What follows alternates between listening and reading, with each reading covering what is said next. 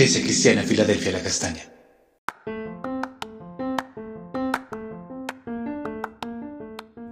Amada Iglesia recibe un saludo muy especial en este día y continuamos con nuestro devocional en Primera de Pedro capítulo 3 versos 13 al 17 que dicen así. ¿Y quién es aquel que os podrá hacer daño si vosotros seguís el bien? Más bien si alguna cosa padecéis por causa de la justicia, bienaventurados sois.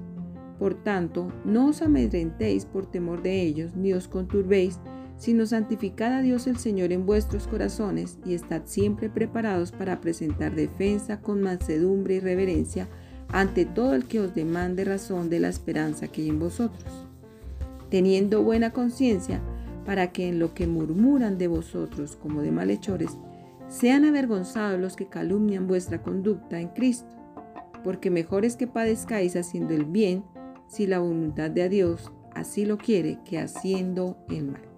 Hoy estaremos hablando de buena conducta. En el pasaje de la escritura se hace una invitación a la iglesia para continuar actuando correctamente. Ellos estaban siendo perseguidos por vivir en justicia. Recordemos que en el Antiguo Testamento el Señor había hablado a su pueblo acerca de su proceder. No eran correctos en las cosas que realizaban. Tenían pesas falsas, grandes y pequeñas, medidas grandes y pequeñas. Las balanzas estaban alteradas y las medidas eran más pequeñas. Todo era engaño, mentían, rendían falso testimonio, se unían con otras personas para hacer el mal.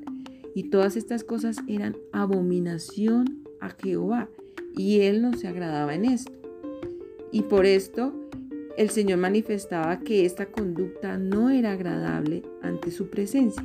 Ahora que ellos han sido cristianos y caminan según Jesús, su conducta ha cambiado. Y es por esto que el pueblo se levanta a juzgar su proceder porque no son como ellos, son diferentes.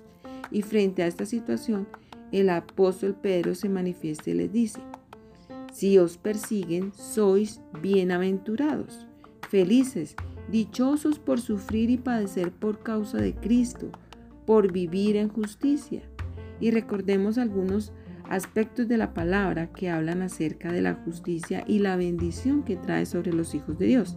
El Salmo 37, 28 dice, porque Jehová ama la rectitud y no desampara a sus santos, para siempre serán guardados, mas la descendencia de los impíos será destruida. El Señor ama a todos aquellos que obedecen su palabra y viven conforme a ella, los guarda, los protege de las diferentes situaciones que se puedan presentar. En Salmos 34:15 dice, los ojos de Jehová están sobre los justos y atentos sus oídos al clamor de ellos. El Señor escucha la oración y la petición de aquellos que viven conforme a su palabra. Quien conoce la justicia de Dios viene a ser siervo de justicia y no presenta su cuerpo al pecado como un instrumento de iniquidad, sino que se presenta ante Dios como un instrumento de justicia, una vida que vive conforme a sus preceptos. Su iglesia se debe vestir de lino fino, limpio y resplandeciente. Y este lino fino dice la palabra que son las acciones justas de los santos, su proceder conforme a la palabra. Un hombre justo es aquel que guarda la palabra de Dios y con su actuar contribuye a la paz, trae bienestar, prosperidad a otros. Y como hijos de Dios, nuestra vida debe estar relacionada con en el trato con otras personas de una manera adecuada y recta delante de Dios. Quien sirve a Dios vive una vida de rectitud. Y esta era la conducta que estaba siendo juzgada a los miembros de la iglesia. Ya no eran como los demás. Algo había cambiado en ellos que les impedía hacer el mal y esto hacía que sus semejantes lo rechazaran. Uno podría pensar, soy rechazado cuando actúe en maldad, pero también cuando vivo una vida agradable delante de Dios, puedo ser rechazado a causa de la inmoralidad que existe en el mundo y del pecado que está en él, que impide ver que somos hijos de Dios y que nuestro proceder es recto delante de Dios.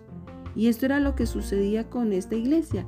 Estaban siendo rechazados por seguir a Jesús.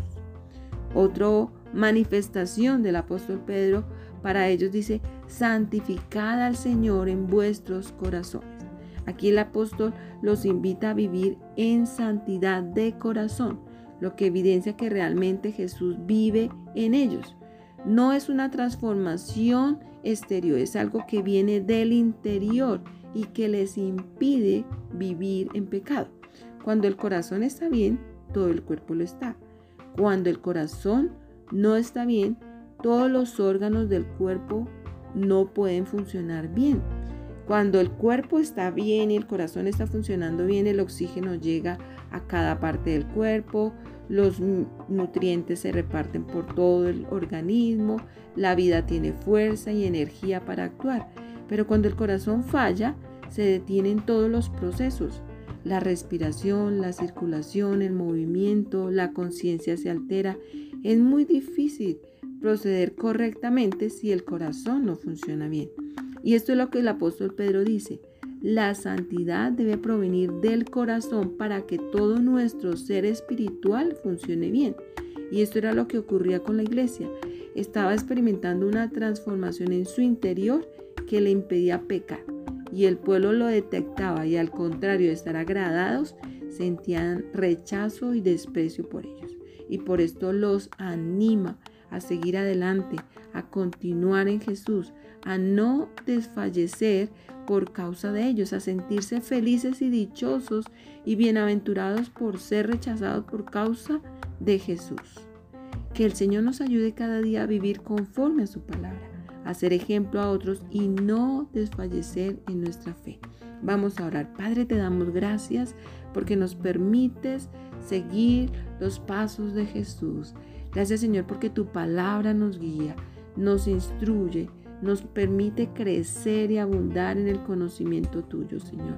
Ayúdanos a ser transformados, renovados, purificados, vivificados por tu palabra, Padre.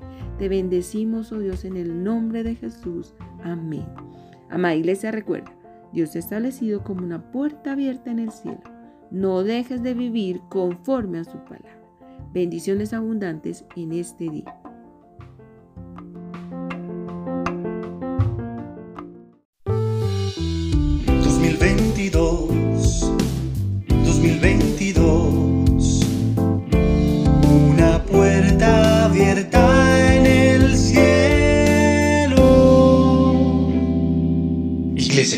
Filadelfia La Castaña.